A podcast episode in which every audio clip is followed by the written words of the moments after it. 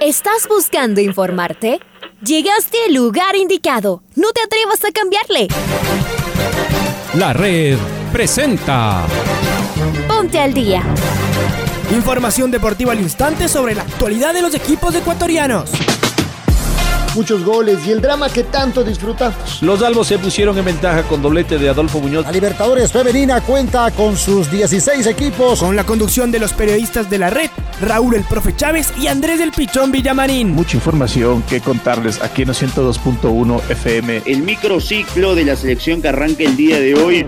Ponte al día. La red. Bienvenidos.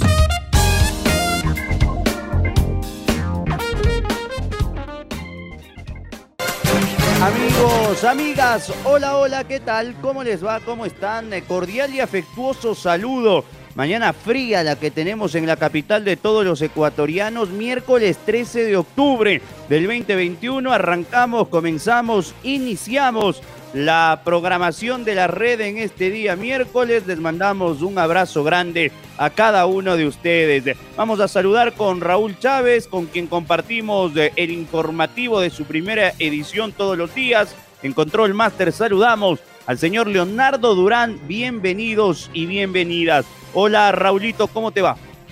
¿Qué tal Andrés? ¿Qué tal amigos, amigas? Fuerte abrazo, bienvenidas, bienvenidos a este miércoles 10 de octubre aquí al Noticiero del Día en su primera edición.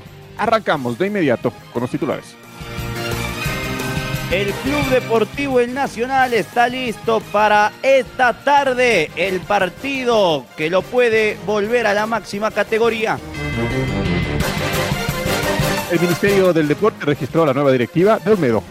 Gustavo Alfaro diagrama el operativo Barranquita para el día de mañana. Hoy viaje Ecuador a Colombia.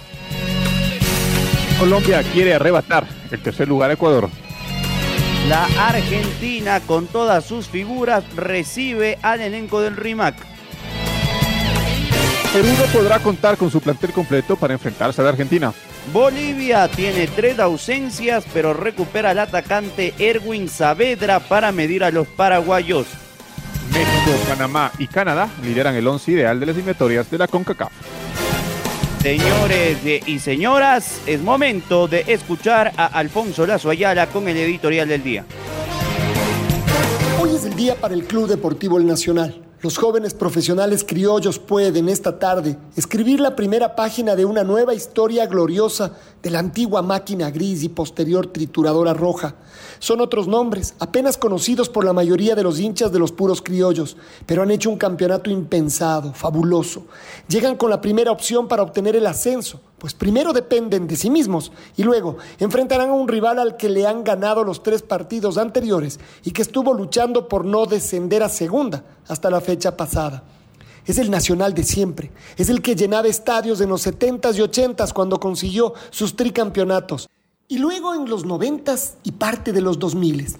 Este de los grandes goleadores como Tom Rodríguez, Cañoncito Peñerrera, Ítalo Estupiñán, Vinicio Ron, Fabián Pazimiño, Hermen Benítez, La Roca Valencia, Lucho Cherres, Giovanni Mera, El Tin Delgado, Félix Borja o el inolvidable Cristian El Chucho Benítez. Y estos son solo algunos de sus máximos y más recordados romperredes. Y luego las grandes figuras de todos los tiempos. José Villafuerte a la cabeza y a partir de ahí en cualquier orden. Carlos Ron, José Fernando Guerrero, Lucho Granda, Miguel Pérez, Alejandro Castillo, El Bacán Delgado, Milton Rodríguez, Héctor Chiriboga, Wilson Armas, Juan Carlos Garay, Manuel Suet, Wellington Sánchez, Fernando Valdión, Hans Maldonado, Osvaldo de la Cruz, Juan Carlos Burbano, Dixon Arroyo, Diego Pachaco Castañeda, Carlos Castro, Pancho Reynoso, Giovanni Barra. Y la lista es interminable. Ha conseguido 13 títulos y 7 subtítulos en nuestro torneo. Ningún equipo de los grandes en los enfrentamientos mano a mano lo supera.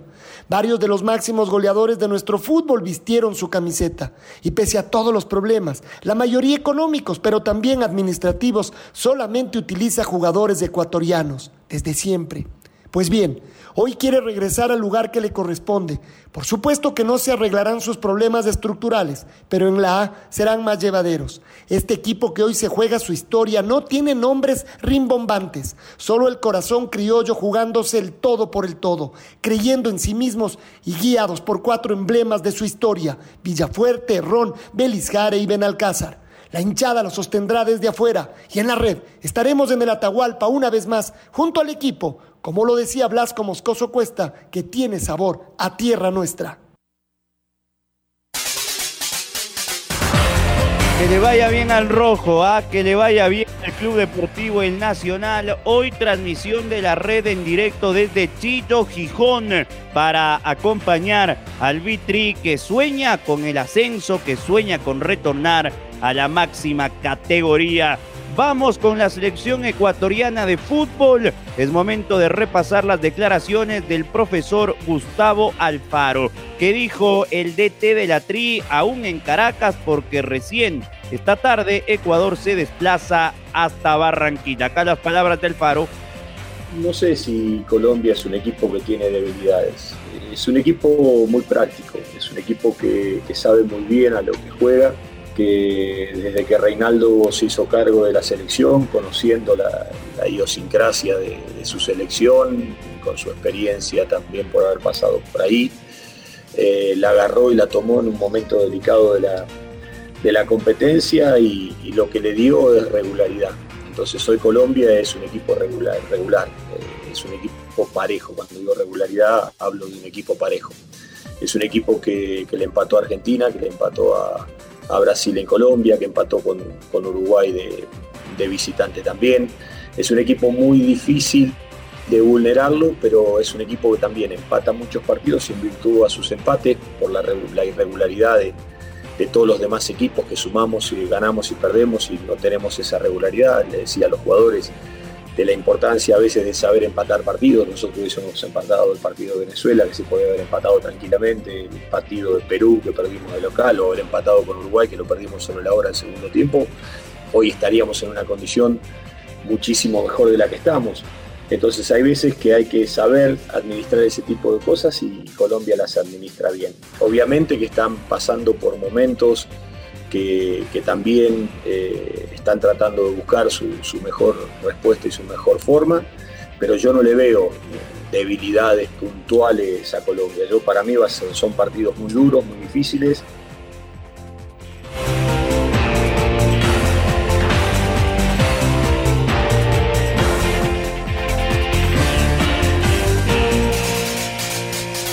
Es momento de escuchar a una de las máximas figuras que tiene el cuadro cafetero, a Juan Guillermo Cuadrado.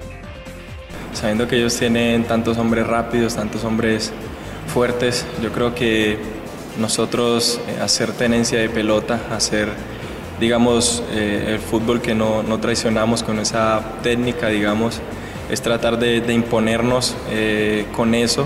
Y obviamente cuando ellos estén tratando de, de, venir a presionar con, con ese gran juego que tienen, es poder encontrar los espacios y, por ahí hacerles daño.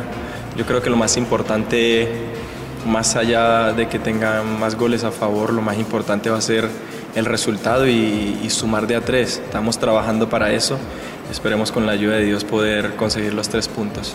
Tenemos la plena confianza, la plena fe eh, en nuestro Dios y en el planteamiento táctico que pueda hacer el profe para poder hacerles daño a ellos y, obviamente poder ejecutar el plan al 100% como lo hicimos contra Chile va a ser importante creer en, lo que el profe plantee. Las palabras del hombre de la Juventus, Juan Guillermo Cuadrado. Vamos con el exjugador de River que viene tomando forma en el fútbol alemán y que es también eh, importante en el esquema del profesor Reinaldo Rueda. Acá las palabras del máximo goleador en la era de Marcelo Gallardo, Rafael Santos Borré.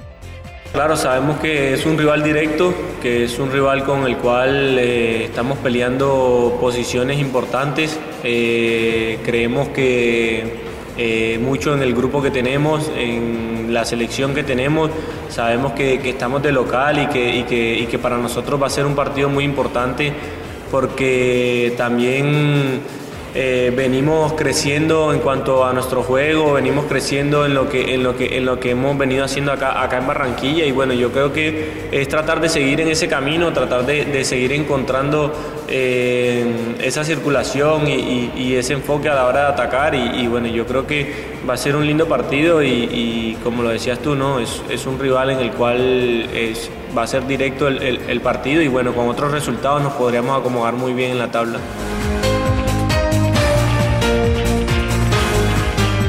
Dejamos un rato las eliminatorias para hablar de la Serie B, porque el Nacional visita a Independiente Juniors el día de hoy a las 15 horas con 30 minutos en el estadio Banco Guayaquil, en la última y definitiva fecha de la Serie B.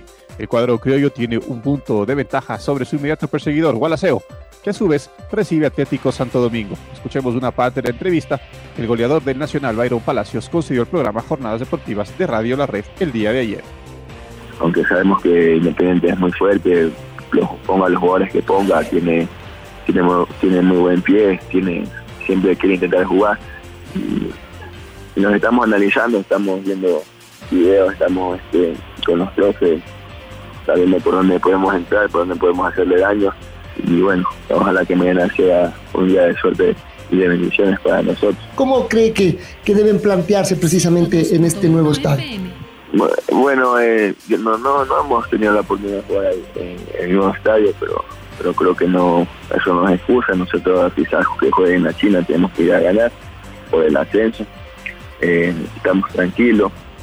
El equipo está bien trabajado para correr los 90, 95 minutos porque sabemos que es un partido importante para nosotros y para el equipo porque queremos el ascenso, queremos queremos hacer historia, queremos este, queremos celebrar mañana con, nuestra familia, con hinchada y que, que todos estén felices la semana pasada, antes de jugar con, con Gualaceo, sabíamos que nosotros teníamos que ganar más que sea para sacar un punto de diferencia y, el partido de ahora no depender de nadie, no estar pensando en nadie, que, solo nosotros si ganamos, eh, dependemos de nosotros y los que van a estar pendientes son ellos, no nosotros. El equipo ya, ha hablado de eso, ya hemos hablado todos estos días y, y mañana no va a ser la excepción, vamos a estar tranquilos, no vamos a estar pendientes de nadie.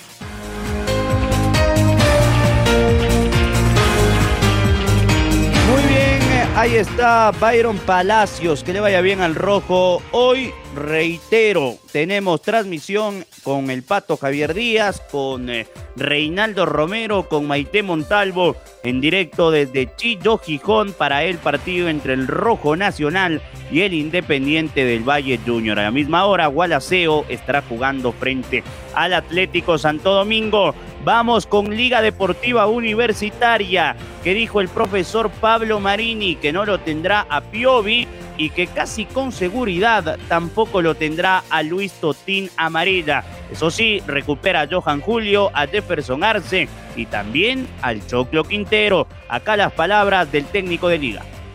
Con respecto al Choclo, el sí ya está bien está dado de alta, igual que, que Billy en el sentido de entrenamientos.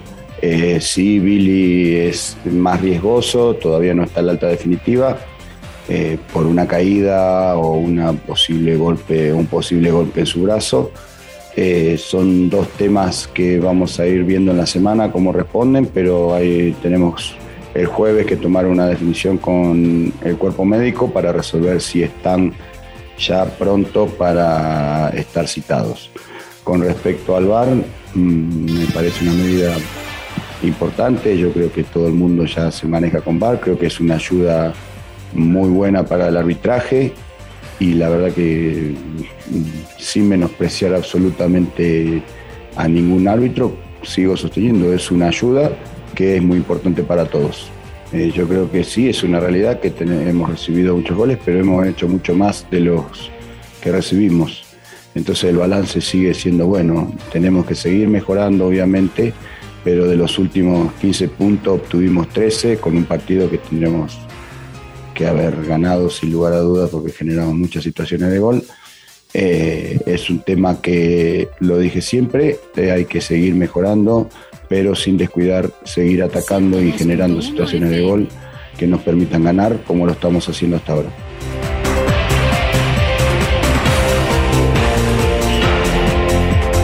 Y regresamos para hablar de eliminatorias, porque la selección argentina de fútbol realizará hoy su última práctica y quedará listo para recibir a Perú el día de mañana. Estamos con Patricio Javier Díaz, quien nos da plena información. Pato, buen día, ¿cómo te va?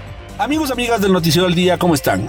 Los futbolistas de la selección argentina comenzaron las labores acompañados del profesor Luis Marín en la práctica de este martes en el complejo de Ezeiza.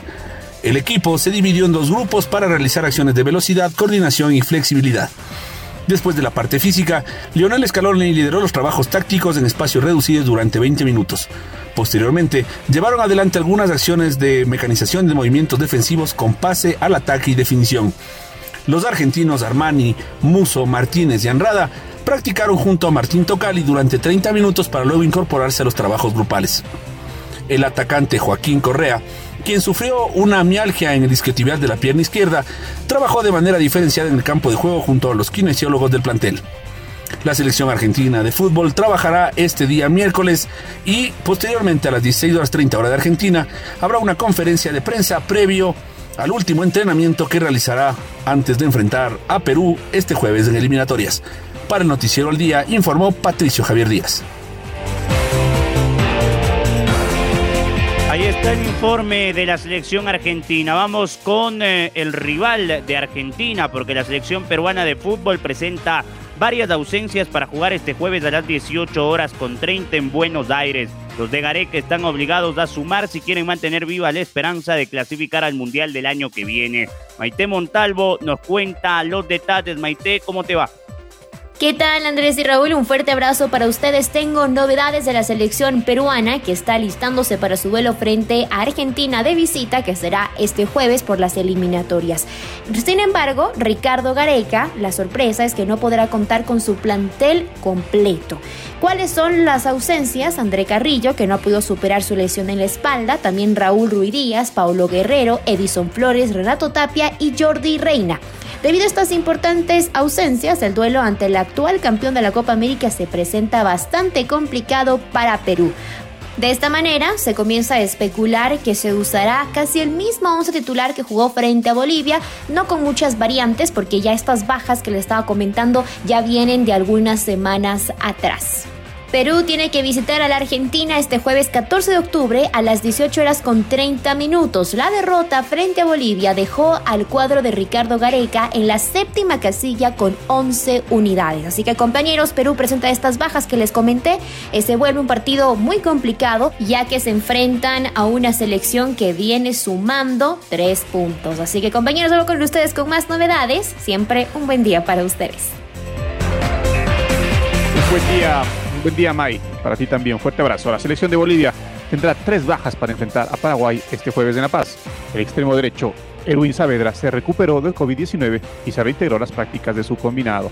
Estamos con Carlos Edwin Alas. Salas nos va a explicar el tema de Bolivia. Chaca, buen día. Saludos cordiales, compañeros. Qué gusto. La selección de Bolivia entrena en el complejo deportivo del Bolívar, equipo de La Paz. La gran novedad es la presencia de Erwin Saavedra, quien ya se recuperó y se reintegró a las prácticas luego de superar el COVID-19. Los jugadores que fueron desafectados de la selección son Adrián Justino, quien tuvo doble tarjeta amarilla en el partido frente a Perú, Henry Vaca, que fue expulsado, y la de Luis Aukin, que por lesión tendrá que ausentarse por ocho meses y será operado próximamente en México.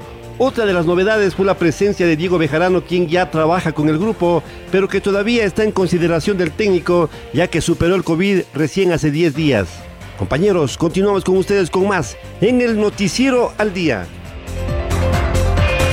Abrazo grande, Chaca. Vamos con la CONCACAF que reveló el once ideal de futbolistas que participaron durante la fecha 5 de las eliminatorias mundialistas rumbo al Mundial de Qatar 2022. Y la selección mexicana lideró el equipo con tres elementos, mientras que la selección de Estados Unidos no aportó a ningún futbolista. Según la publicación que compartieron en su cuenta de redes sociales, los mexicanos Héctor Moreno, Héctor Herrera y el Chucky Lozano están entre los nominados. Por su parte, las selecciones de Canadá, Costa Rica y Panamá aportan dos futbolistas y tanto Jamaica como Honduras solo destinan un jugador. El 11 es del siguiente, Crespo en el arco, en defensa Johnston, Moreno, Lawrence y Davis. En medio campo Godoy, Herrera, Borges, Enríquez y Ruiz. Y el delantero, el Chucky Lozano. Así están entonces las eliminatorias en CONCACAF que continúan esta semana.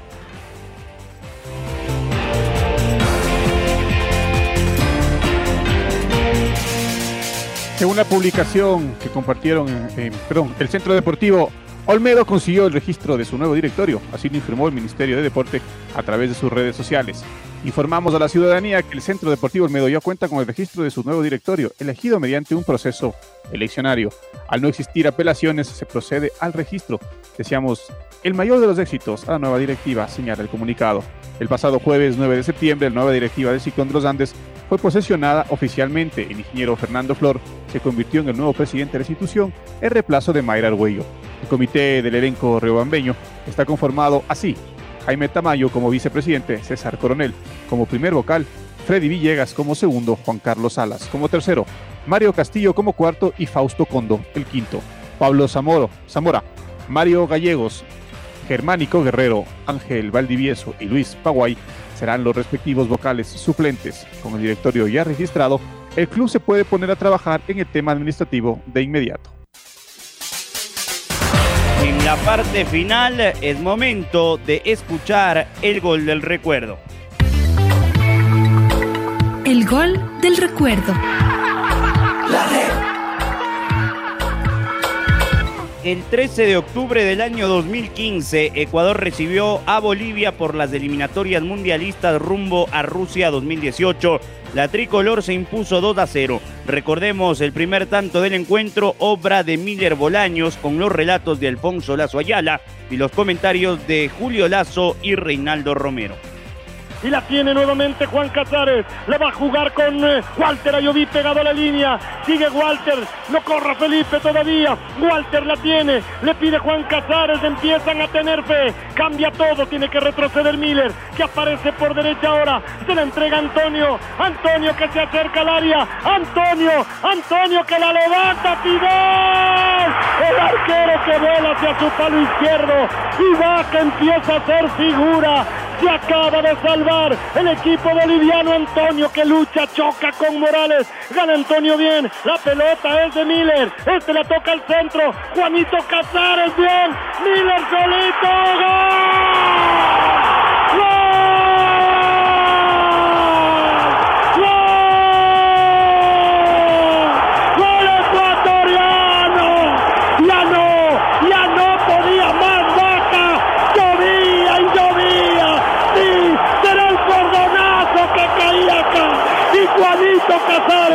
Ya no, ya no hay que decirle Juanito, será Juan nomás. Vaya, qué pelota de gol con Miller y definió. Él sabe lo que es jugar en Quito, él sabe lo que es jugar con esta hinchada. Resolvió como crack, se la tocó abajo y a los 36 minutos lo que tenía que pasar pasó, que la tricolor le está ganando a Bolivia y ya lo festejamos en las eliminatorias rumbo a Rusia. Una pared de otro mundo la que hicieron los muchachos de Ecuador. Miller y Juanito, el otro día fueron los consagrados. Bueno, hoy fueron los jóvenes. Arrancó Miller de atrás, se le entregó a Juanito, le esperó justo y Miller la fue a recibir. El 1-2 clásico y el, ante la salida del arquero se la tocó nomás. Saltamos antes de que la pelota entre y Ecuador consigue un triunfo con lágrimas, con sangre se pone en ventaja. 1 a 0 Miller Bolaño. Fantástica acción de los ecuatorianos. Cuando a Miller se le estaba pidiendo más, ¿qué más? Ahí estaba uno de los mejores futbolistas ecuatorianos una pared perfecta con Juan Casares y este como la topa. Pelota de gol, se la devuelve a Miller. Y sí, antes de hora, antes que la pelota infle las redes. Ahora ya estás al día junto a nosotros. La red presentó. Ponte al día.